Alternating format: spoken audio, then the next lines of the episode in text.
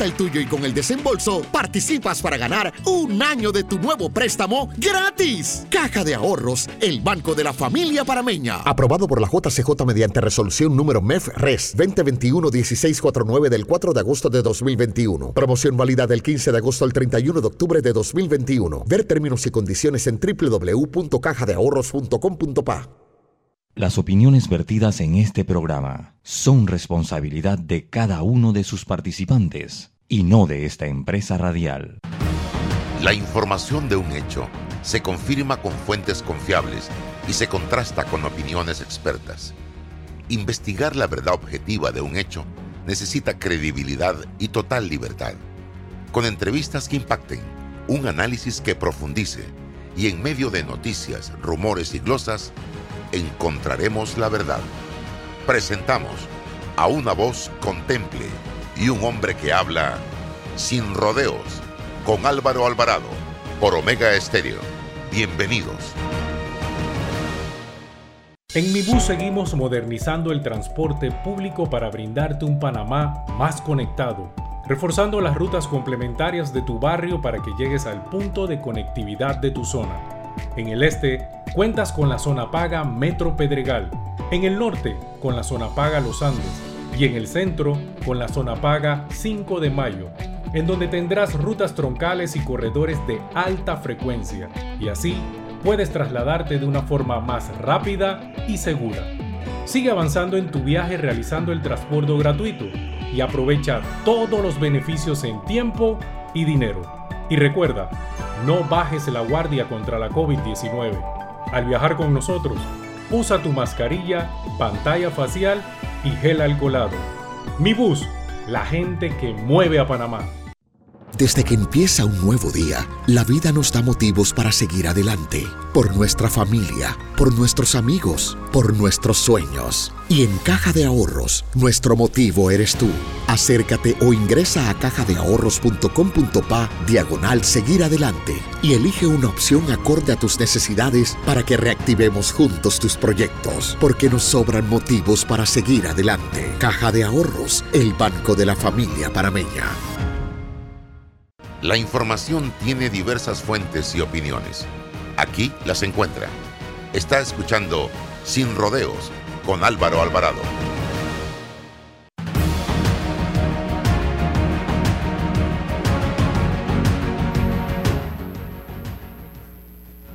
¿Qué tal mis amigos? Tengan todos muy buenos días, bienvenidos. Estamos listos ya en este eh, su programa Sin Rodeos a través de de Omega Estéreo, emisora con cobertura nacional.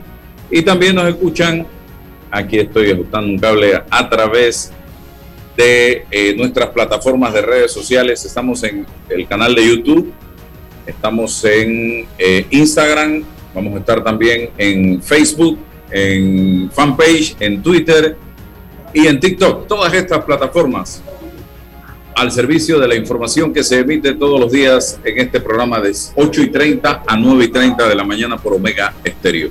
Bien, Aida Michelle Maduro está con nosotros en el día de hoy. Ella es la actual presidenta de la Junta Directiva de la Caja de Seguro Social. Y César Relova, como todos los días, también nos acompaña. Vamos al grano, tenemos eh, temas interesantes que abordar, pero primero, don César, le doy la oportunidad porque hoy la princesa de la casa está de cumpleaños. Así es, Álvaro. Álvaro, buenos días. Aida, buenos días a los que nos escuchan. Permíteme eh, felicitar y mandarle un abrazo amoroso a Perla Rosa Ruilova, que hoy cumple nueve años. Álvaro, te vaticino que va a ser la periodista de la familia. Tiene el perfil, tiene el ánimo y yo dejaré que Perla fluya por ahí. No, eh, así que nada, que Dios me bendiga, Perlita Rosa, que hoy está eh, eh, de cumpleaños nueve, sus primeros nueve añitos, y ahí estamos con Perla. Bendiciones, Perla, le dedicamos el esfuerzo del programa hoy a Perlita. Me sumo a esa felicitación para Perla, hermosa. Bien, vamos entonces. Eh, esta mañana escuchaba a Mauri Castillo, un hombre accesible que ha dado a la cara, a veces ha cometido errores, equivocaciones normales cuando está frente a un cargo de esa naturaleza y frente a una cámara de televisión o a un medio de comunicación. Pero Amore decía algo muy cierto ante pregunta del periodista Fernando Correa. Yo tengo aquí la grabación donde Fernando le pregunta, ¿es legal o ilegal lo que hizo el Banco General el día sábado, el día viernes y sábado? Y miren, yo no voy a defender al Banco General. Y no lo voy a defender porque soy de la mentalidad, primero que el comunicado no decía ni daba ninguna explicación de nada. Muy escueto, para mi gusto, en materia de comunicación. Y segundo, considero y todavía sigo considerando que los directivos del banco en una especie de conferencia o comunicado debieron explicar las razones, motivos y circunstancias por las que se tomó la decisión de hacer eso el viernes y sábado. Y si era o no apegado a la ley. Porque el sistema no actúa solo. El sistema se alimenta, lo alimentan los hombres por instrucciones de alto nivel. Eso no es, porque ese día la computadora decidió quitarle a 11 mil clientes no sé qué cantidad de dinero.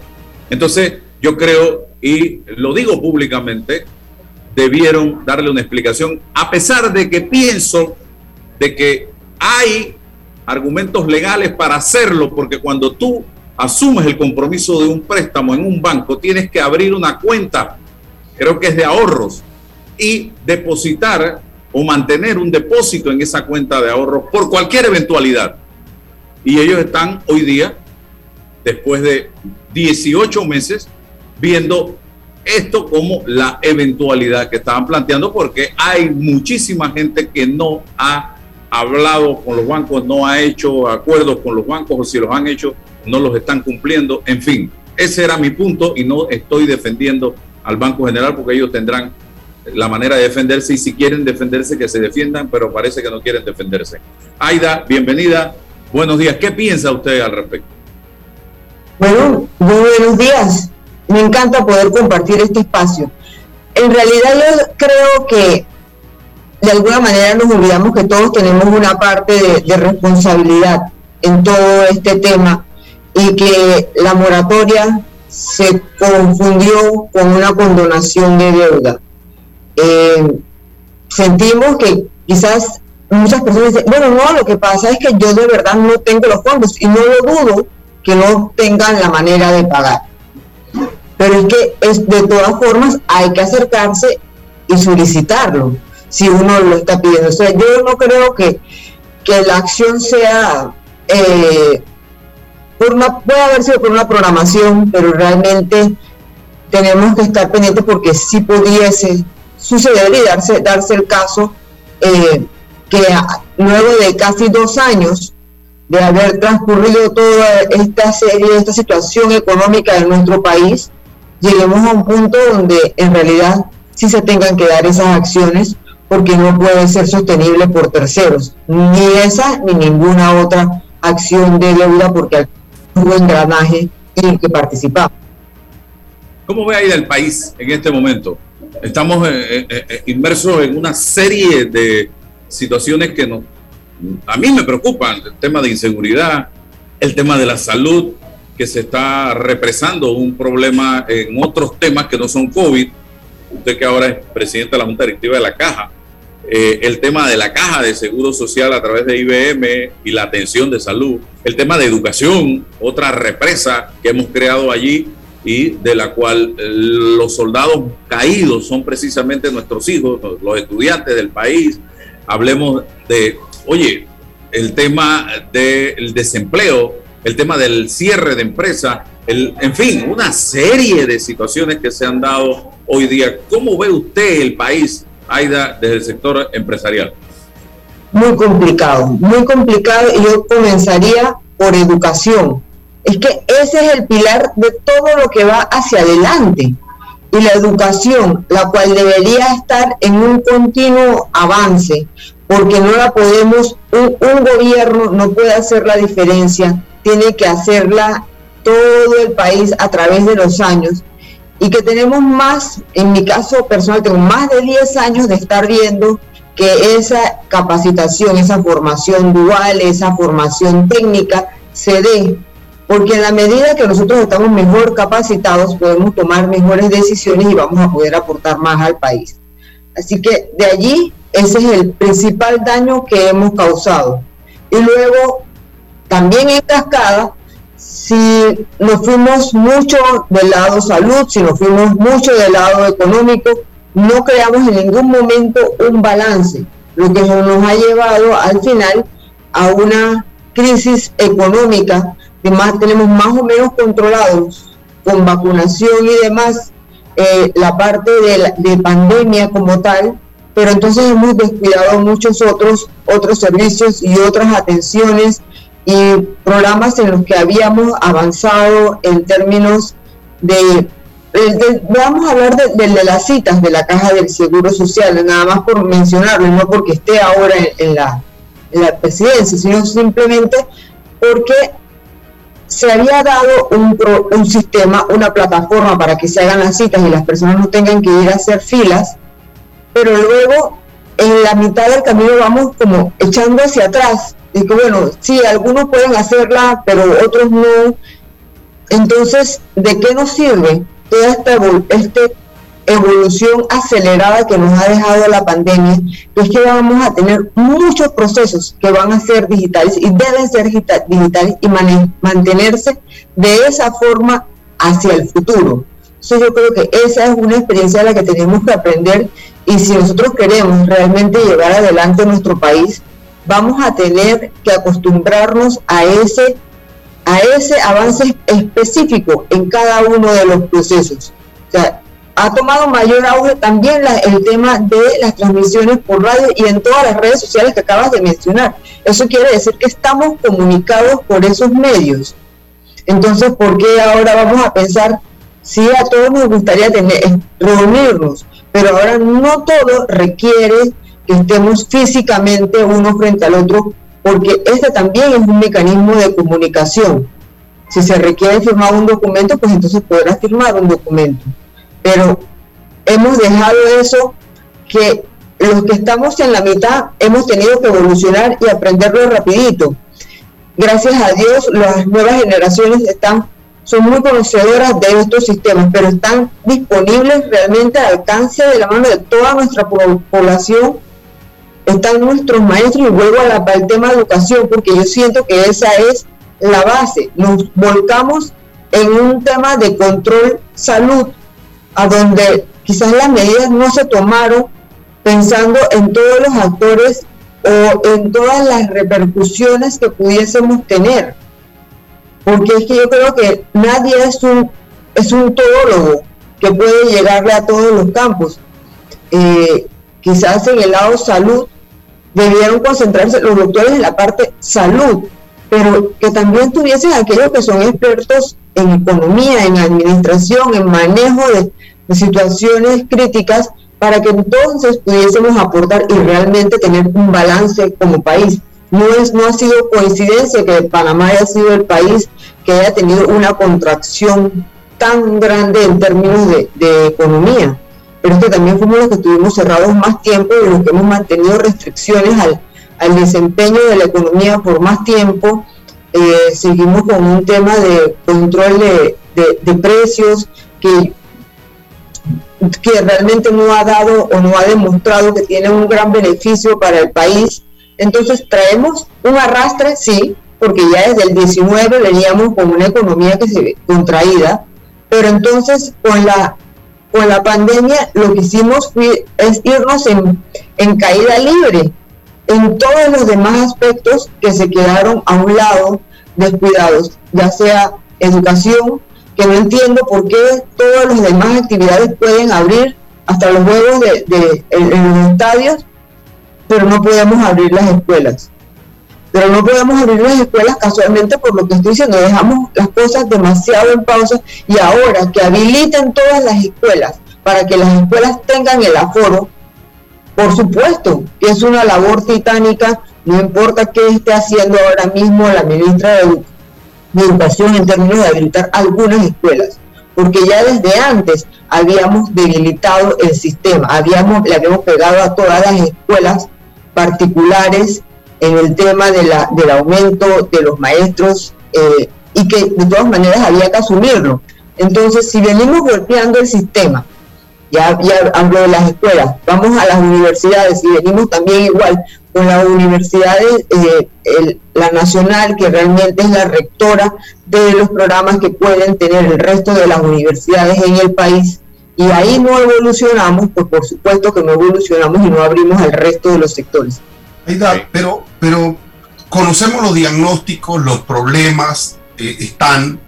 ¿Qué, ¿Qué hace falta? Hace falta voluntad política, hace falta pericia en la gestión pública, hace, hace falta una especie de amalgama en un proyecto nacional que nos una para avanzar. ¿Dónde tú consideras que, o es un conjunto de cosas, que está el, el, por qué eh, estamos en este atolladero? ¿Qué hace falta? todas, exactamente, exactamente ese es el problema, que nosotros no estamos caminando juntos sino que seguimos, hay muchos intereses individuales en, mi concepto, o sea, aún cuando hablamos de representaciones, eh, pensamos en función de los problemas individuales, no mirando con luz larga de que lo que tenemos que llevar adelante es el país. Y, y, por eso me voy a concentrar en el ejemplo que está usando y es el término educación, porque creo que es nuestra mayor falencia y es porque no hay esa cuestión. Si ves en todos los ejemplos que he mencionado, es porque hay uno de los actores principales en ese segmento que no está pensando en, de todos, sino en el control que ejerce desde el punto de vista estatal, que no deja que el engranaje pueda fluir. O sea, y por eso mencioné control de precios. Nosotros vivimos en una economía libre y eso es lo mismo que debemos hacer con nuestra educación. Nosotros debemos dejarla de una manera que podamos tener parámetros de medición, pero fluir todos en la misma dirección. Si y, este liderazgo, y este liderazgo debe proponerse, ¿tú consideras desde la sociedad civil organizada o tú crees que el sector político del país debe asumir el liderazgo, recomponer las fuerzas que tiene? ¿De dónde tú crees que puedan hacer el liderazgo para, para encontrar la solución? Sin duda, como representante del sector empresarial, tendría que hablar que es a través de, la sociedad civil organizada. Y digo eso simple y llanamente porque es la única que sigue en un continuo. Los, los gobiernos, nosotros tenemos la mala costumbre de que aquí tenemos un gobierno que dura cinco años y nosotros comenzamos cada cinco años en cualquiera de los de los temas que hemos mencionado, hacemos borrón y cuenta nueva y volvemos a iniciar.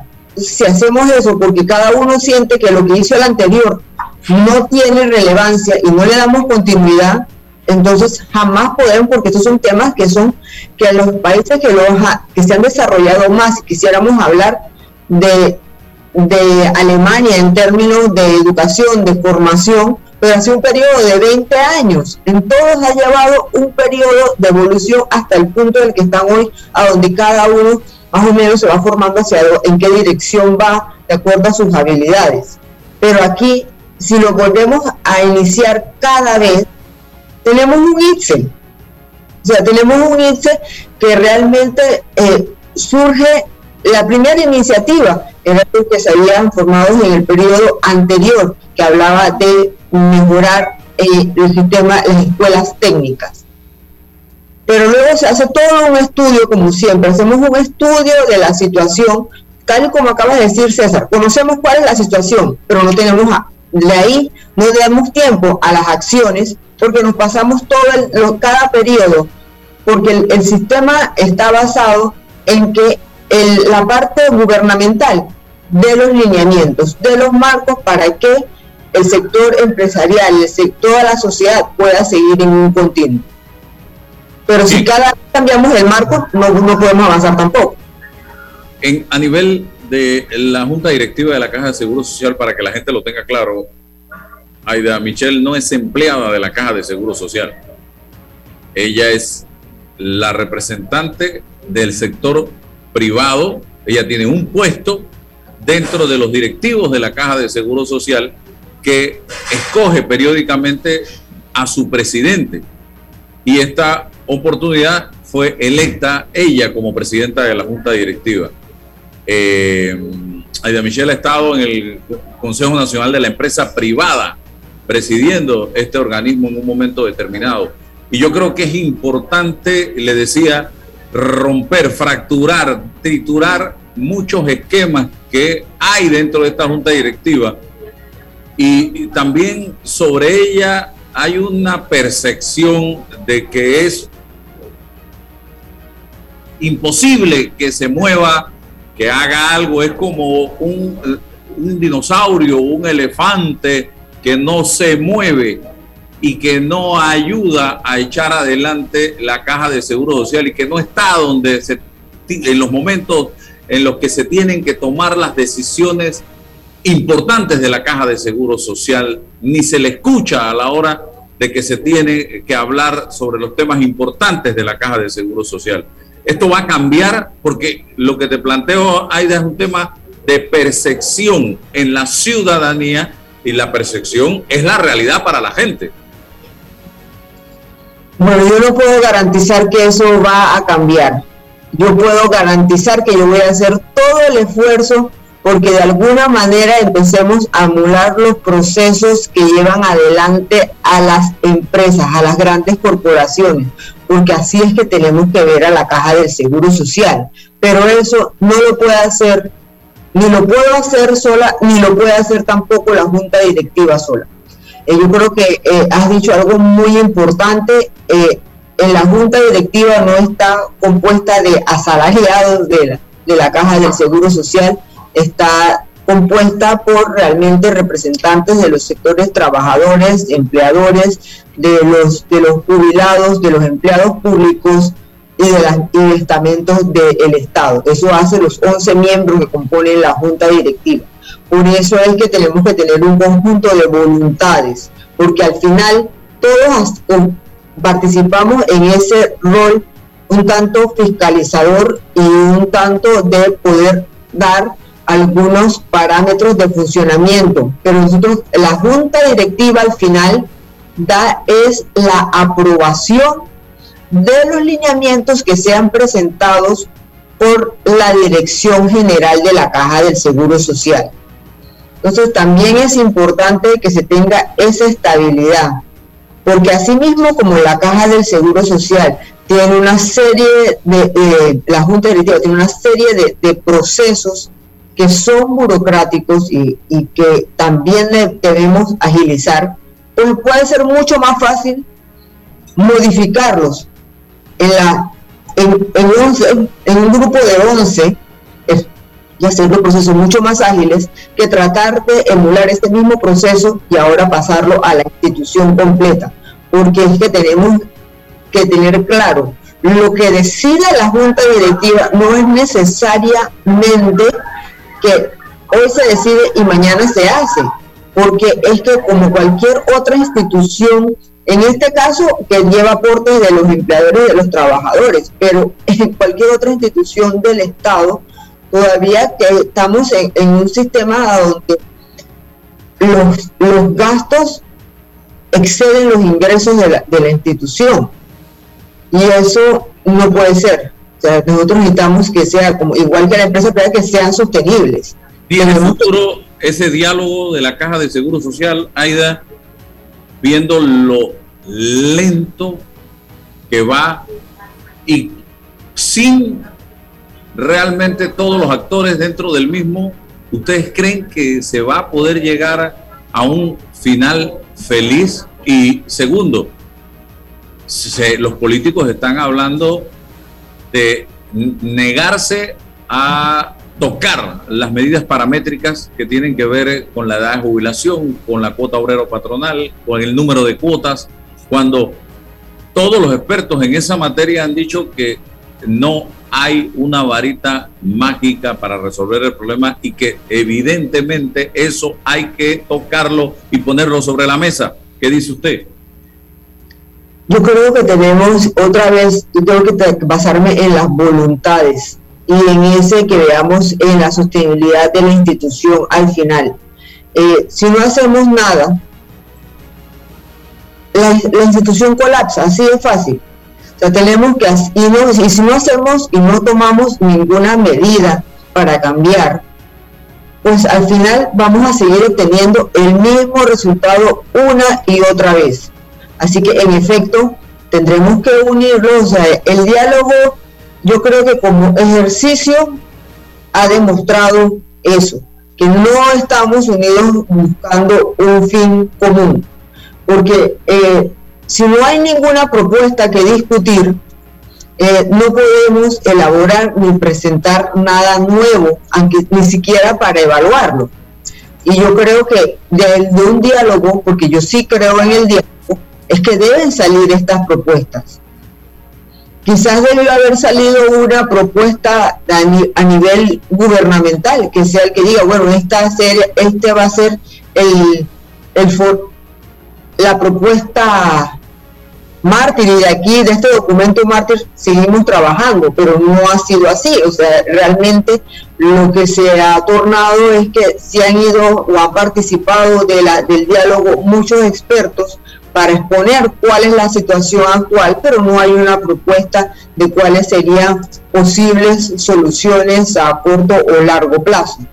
Eh, y ahora creo se ha dado una extensión hasta el 30 de septiembre yo, como todos los panameños, yo quisiera que ya tuviéramos un resultado. Esa es la verdad. Yo no, puedo decir que no lo quisiera, porque sí lo quisiera.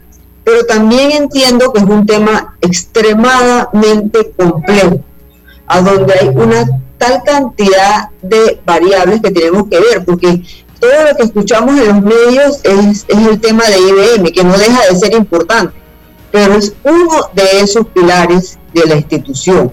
No es solamente y no están necesariamente ligados unos al otro en términos financieros, eh, basados en los ingresos que recibe la caja del Seguro Social. Entonces sí tenemos que ver todos los programas y tener alternativas. Eh, ¿Cuáles son los que, que sugeriríamos en términos de administración? en términos de hacer unos mejores procedimientos para que los medicamentos estén disponibles cuando la población los requiere. Eh, y esos son temas que ahora hay tantas plataformas, y yo vuelvo ahora a la parte de los avances digitales que nos hemos visto obligados debido a la pandemia. ¿Por qué no aprovechar esos mismos? Tantos pagos se realizan ahora en línea ¿Por qué nosotros no podemos hacer, tener esos, esos mismos controles y esas mismas plataformas?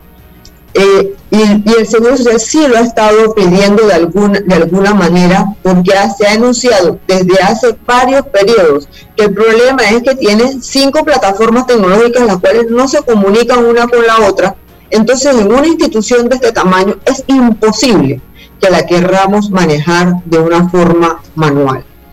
Eh, y por eso creo que del diálogo deberíamos tener una enseñanza, un aprendizaje y saber que ahora necesitamos es propuestas mártires y propuestas de todos los sectores, no que un sector proponga y los demás digan no, eso no me gusta y lo critiquen porque es que están buscando nada más sus intereses. No, si es que casualmente un diálogo es ese intercambio de propuestas para llegar a una solución y eso pareciera que no lo estamos tomando en cuenta, porque todo lo que he escuchado ha sido los el decir o negarme a que se dé ningún cambio o simplemente criticar lo que se proponga. Entonces, ¿qué hacemos?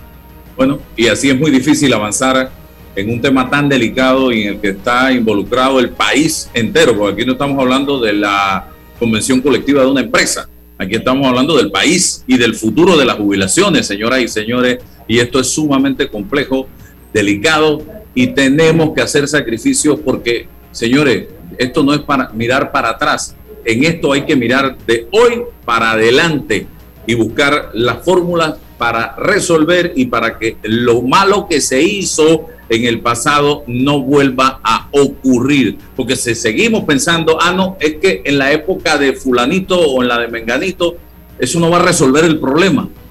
Hay que resolverlo y poner los frenos, los controles, para que no se repita la época de fulanito y de menganito. Así eh, debe ser. Un mensaje final, eh, mi distinguida y apreciada Aida, que se repita este diálogo y esta conversación franca que hemos tenido.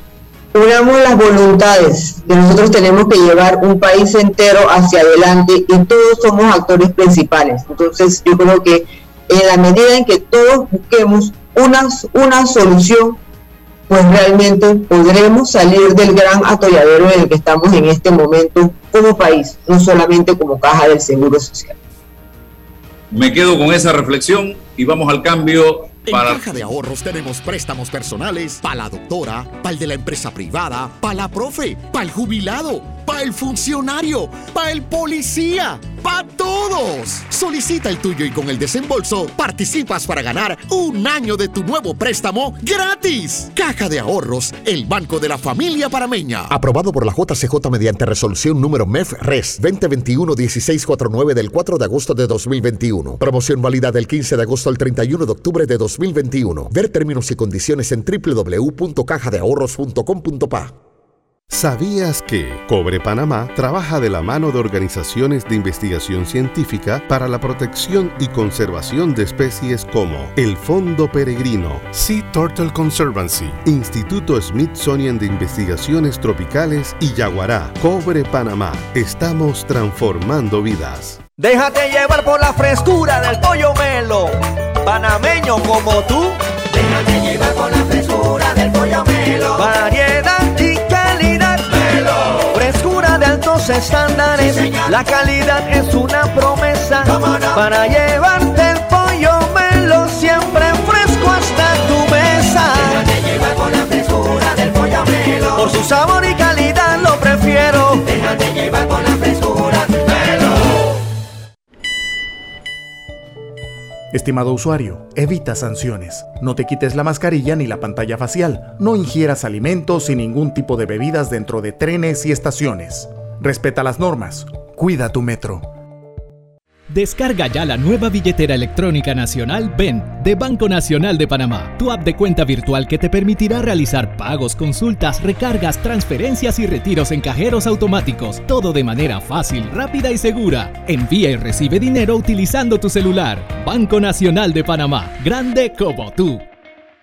En Mi Bus seguimos modernizando el transporte público para brindarte un Panamá más conectado reforzando las rutas complementarias de tu barrio para que llegues al punto de conectividad de tu zona. En el este, cuentas con la zona paga Metro Pedregal, en el norte, con la zona paga Los Andes, y en el centro, con la zona paga 5 de Mayo, en donde tendrás rutas troncales y corredores de alta frecuencia, y así puedes trasladarte de una forma más rápida y segura.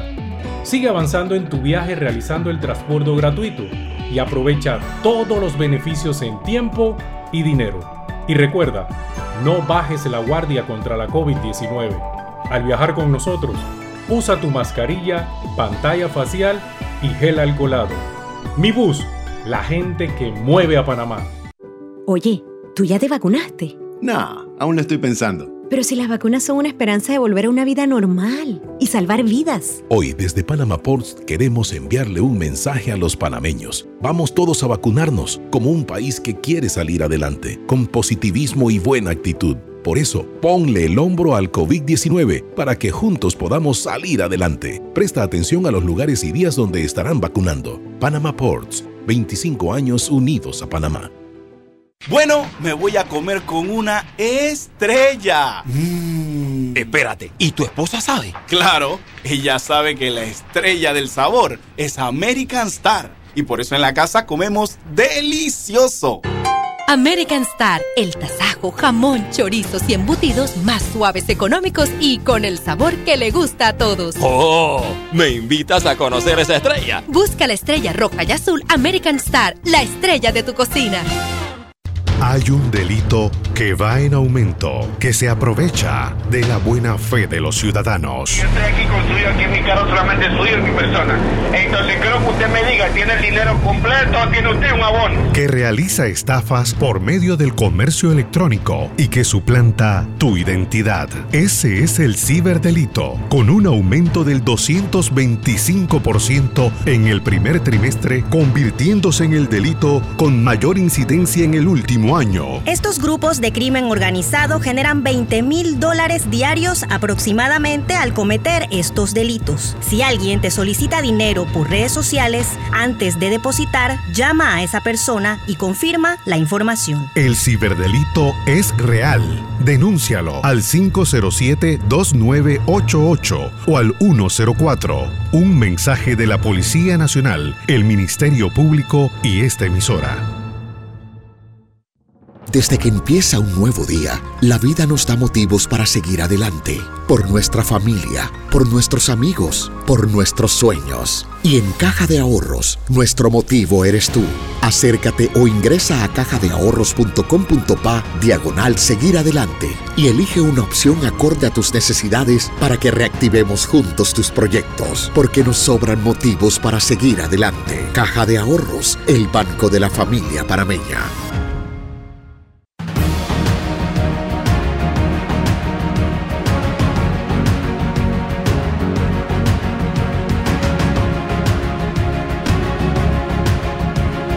Seguimos adelante brevemente. Ayer la Asamblea Nacional de Diputados sufrió un revés importante cuando el Tribunal Electoral le dijo, nos retiramos de la Comisión de Gobierno, César, porque no vamos a permitir las reformas que se están planteando a lo que ya se había consensuado en la mesa del de, eh, diálogo por las reformas eh, electorales. Una mesa en la que están representados cinco partidos políticos y cuatro miembros de la sociedad eh, civil, universidades y demás, y el Tribunal Electoral que tiene voz pero no tiene voto.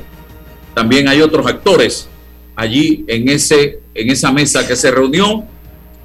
Inmediatamente terminaron las elecciones del 5 de mayo del 2019 y ha llegado esto a la Asamblea y la bancada PRD con la bancada de cambio democrático de Yanivel Ábrego y del Molirena están tratando de hacerse un traje a la medida para eh, ¿qué? Para tener todo fácil en las elecciones del 24, señoras y señores. Y esto va desde las donaciones de campaña, los montos para las elecciones a presidente de la República, diputados, representantes, alcaldes, pasa también por quitarle potestad y autoridad al Tribunal Electoral, pasa también por permitir que personas que han sido condenadas por narcotráfico y blanqueo de capitales y otros delitos que ya hayan cumplido la pena puedan donarles plata a los políticos.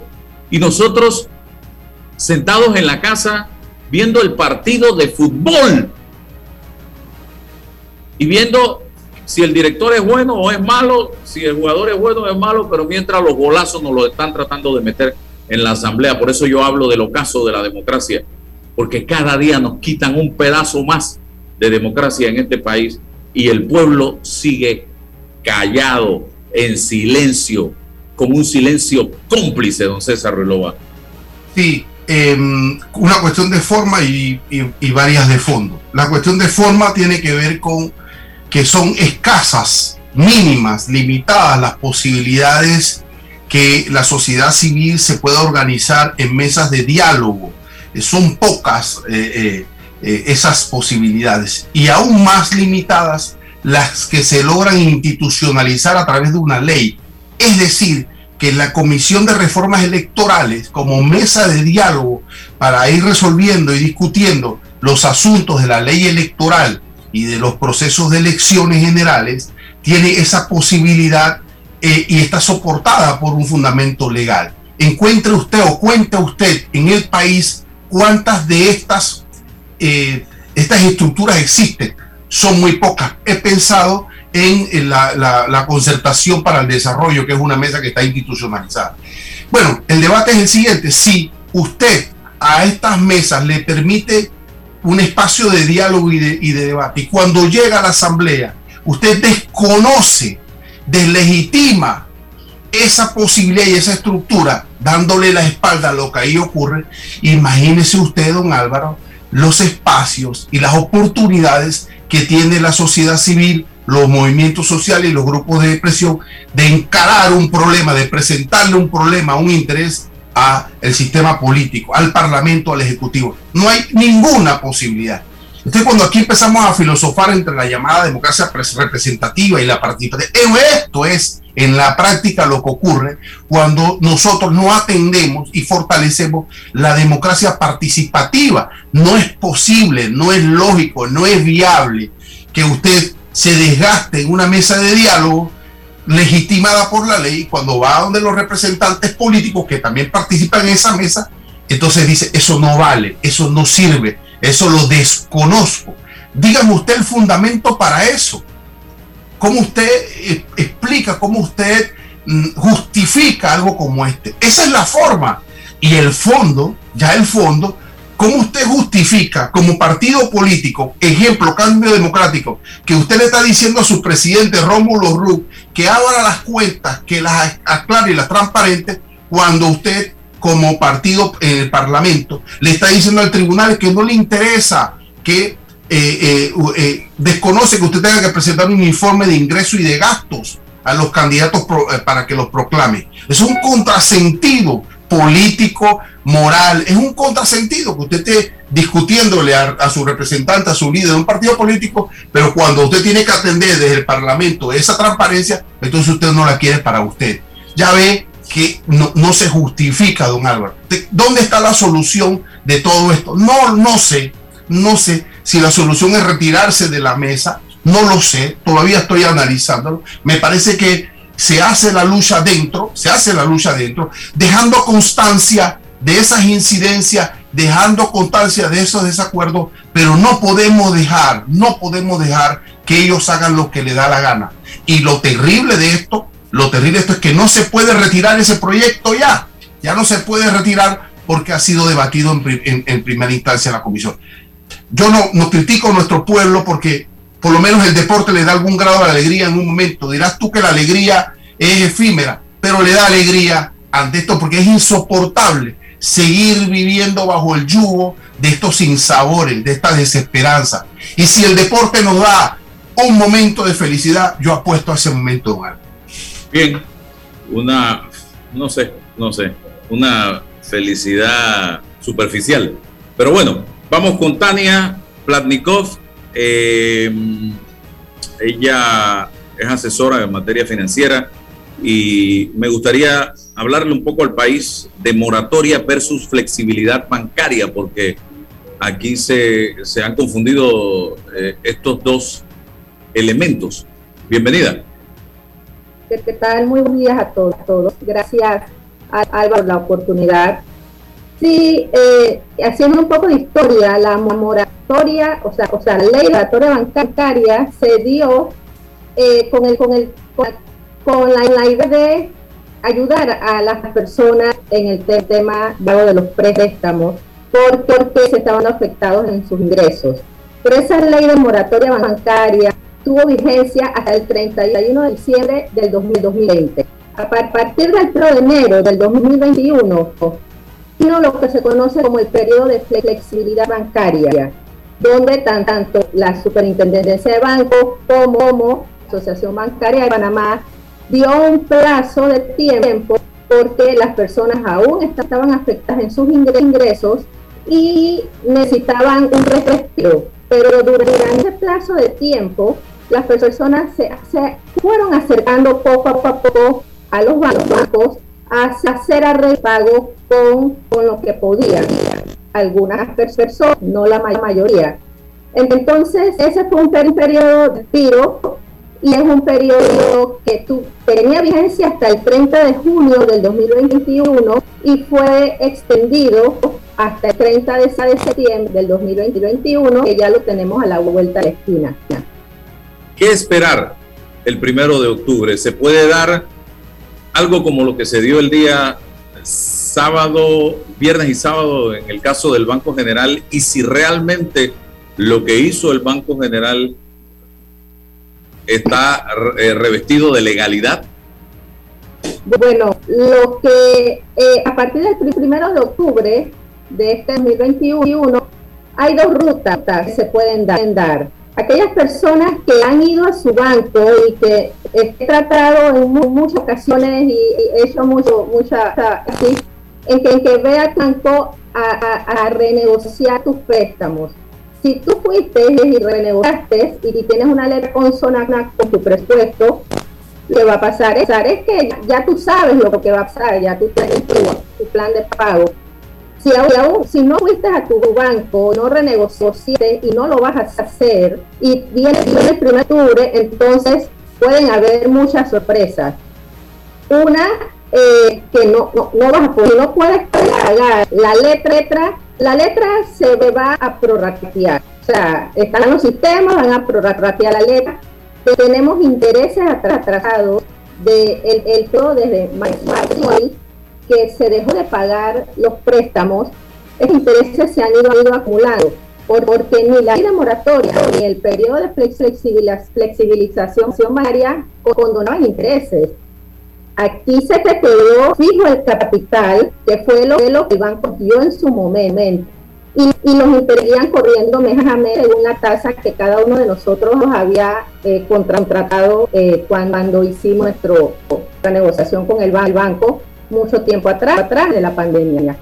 Entonces, se puede dar uno que los temas prorrateen, vuelvas a, a, tu, letra inicial antes de la, pandemia, eh, considerando que tenemos intereses atrasados, se puede dar que los bancos que también deben estar en una situación de, poca liquidez vendan sus eh, vendan, sus, sus, eh, toda la parte de eh, tarjetas, por sus tarjetas de cartera las vendan a, otra empresa con algún impacto, eh, eh, no la van a vender al mismo mismo precio, por supuesto. Puede darse que los bancos contraten empresas para hacer gestión de cobro extrajudicial y en, el caso que la persona no pague las mensualidades estipuladas en su contrato inicial antes de la pandemia, se puede dar ejecución a los bienes. O sea, hay muchas consecuencias que puede pasar, pero hemos estado advertidos, hemos tenido nueve meses para ser, sí, eh, seguir afectados en los ingresos, no hay que tapar el sol con un dedo, esas personas siguen, siguen suspendidas, algunas personas siguen a media jornada, otras, personas se les terminó la relación oral. Pero entonces, el primer, paso al banco, Álvaro. O sea, no es esperar a ver qué pasa el 1 de octubre y qué sorpresa nos vamos a llevar. Porque todos los que tenemos préstamos, préstamos, estamos de auto, préstamos tonales, tarjetas de crédito, firmamos un trato con el banco. En ese momento eh, nos dieron el dinero que, fue que lo utilizamos para comprar nuestra, nuestras casas, los carros, para todo lo que en ese momento lo utilizamos nosotros firmamos y ese es el contrato principal y el contrato sigue vigente. entonces es importante ir al banco. pero, pero em, a ver, cuestiones ya concretas, específicas, ejemplo, el tema de los intereses, ¿no? Eh, que, se han ido devengando, nos han ido pagando. ¿Cómo, ¿Cómo han sido los arreglos sobre este tema de los intereses? Eh, me parece que lo han capitalizado con instrumentos como pagarés y estos están generando otros intereses, intereses sobre intereses. Estos arreglos sobre los intereses, ¿cómo se están dando? Porque he recibido quejas específicas de cobros de intereses sobre intereses, de venga acá usted firma el pagaré este sobre intereses y eso genera más intereses y, se está ahogando a la gente. Porque la, la estructuración de tu préstamo, de tu deuda, debe ser, digo, una cuestión de fondo también, ¿no? Que te ayude a seguir adelante. Eh, sí, yo he visto, he atendido a esas personas, así que he visto varios bancos, eh, más que nada que nada bancos. Y lo que se está haciendo, eh, hay, hay, diferentes maneras, ¿no? Ellos dan, se están, están dando los intereses tienes acumulados a la fecha porque todos los meses, cada mes se ha, acumulado a la tasa y, y según, los días de cada mes. Entonces, en, en algún, la persona dice, no puedo pagar nada y están dando un periodo de gracia hasta diciembre.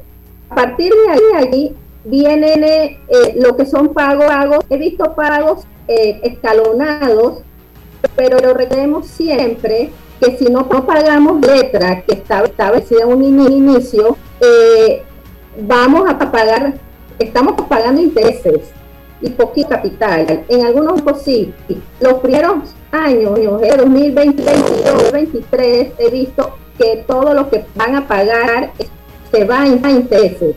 ¿Qué pasa allí? Que el capital sigue fijo, se siguen generando más, más meses. Entonces, en lo, comprendo, pero hablo de, casualmente de, esa, de esos intereses. Si el banco te dice, mira, tienes acumulado en intereses eh, 10 mil dólares, entonces, eh, ¿cómo, ¿cómo, vamos a hacer? Vamos a capitalizarlo, fírmame esta, este pagaré, ¿ya? Y, queda, entiendo yo, una nueva, una nueva deuda que va a generar sobre esos intereses. Bueno, Porque si te capitalizan así, te van a cobrar intereses sobre esa, esa nueva estructuración.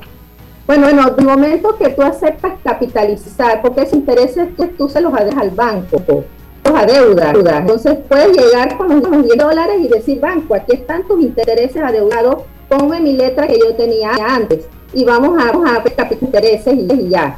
Pero si tú los adeudas y el banco, hay gente que está pidiendo, pidiendo prestado para ir a pagar los intereses.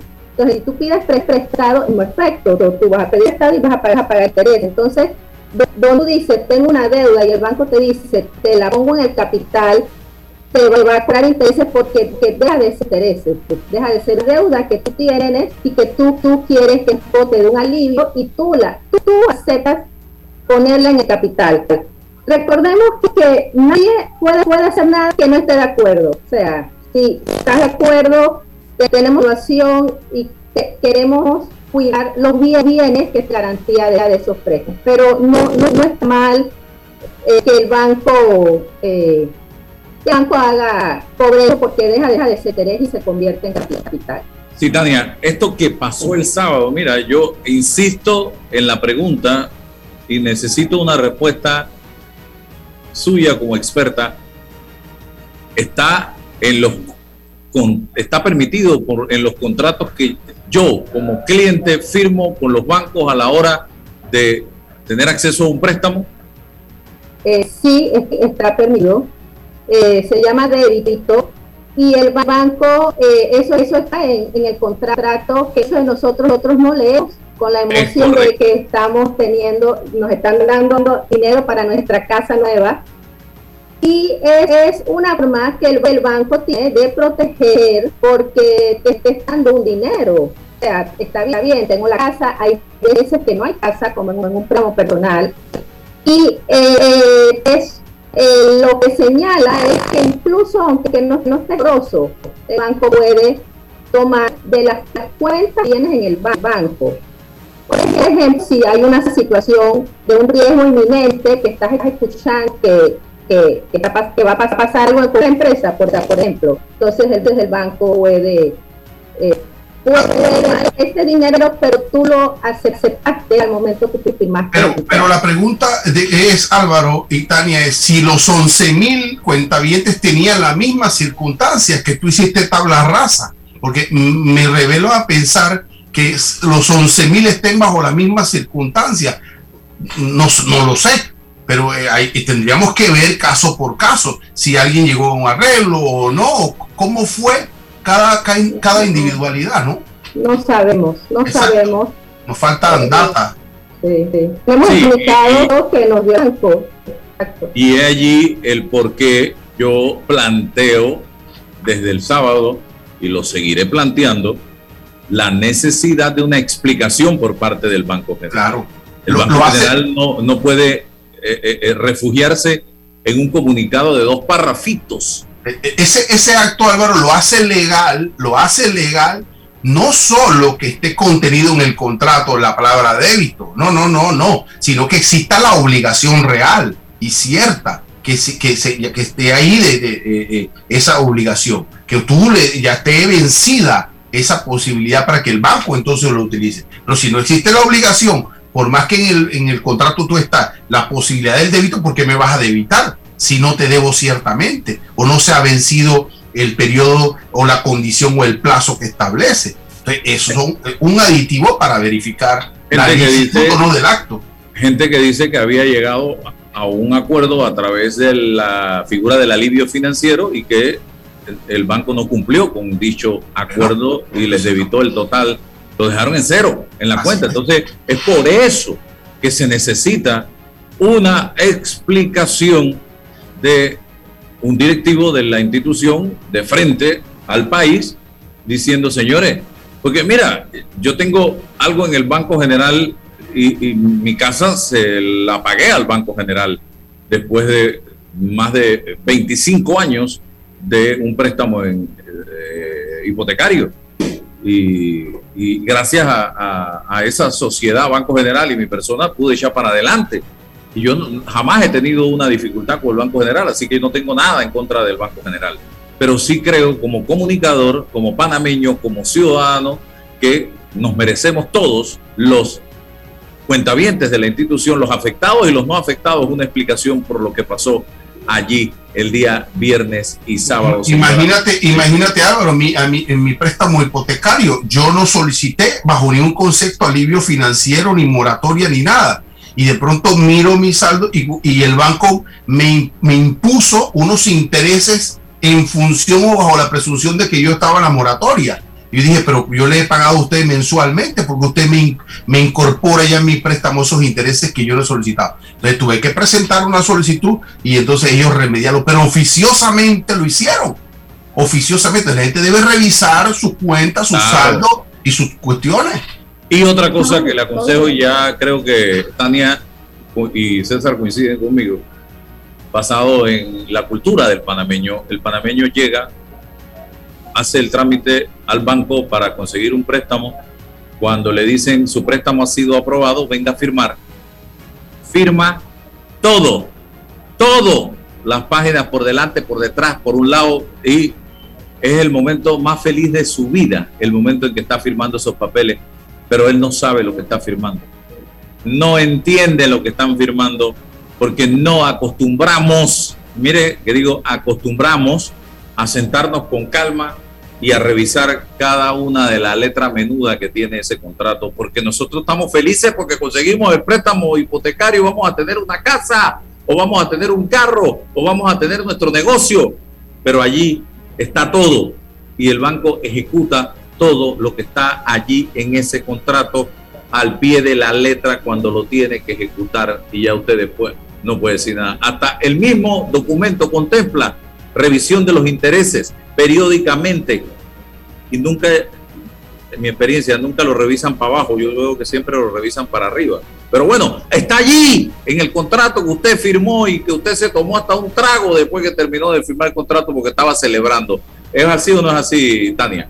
Es así, sí mismo y, y, el banco te da tiempo para leerlo. O sea, tú tienes los documentos, tú tienes los papeles y tú puedes leer y puedes, puedes eh, lo, único, importante, ahora que hablamos César y Álvaro del tema del contrato, el, contrato principal existe y ya lo firmamos hace varios, un año, varios años atrás, antes de la pandemia, para que, que se den cambios estos, estos arreglos de pago con el, financiero, pero de firmar una adenda a esos contratos. Es una adenda de términos y condiciones, son, son términos y condiciones nuevos, porque ya, ya la letra que teníamos, el plazo que teníamos, muchas cosas pueden haber cambiado. Entonces, no se dejen porque ya llamas al center y dicen, las personas te, te dicen si haciendo dólares es paga algo para que se vaya moviendo, pero para que esto esté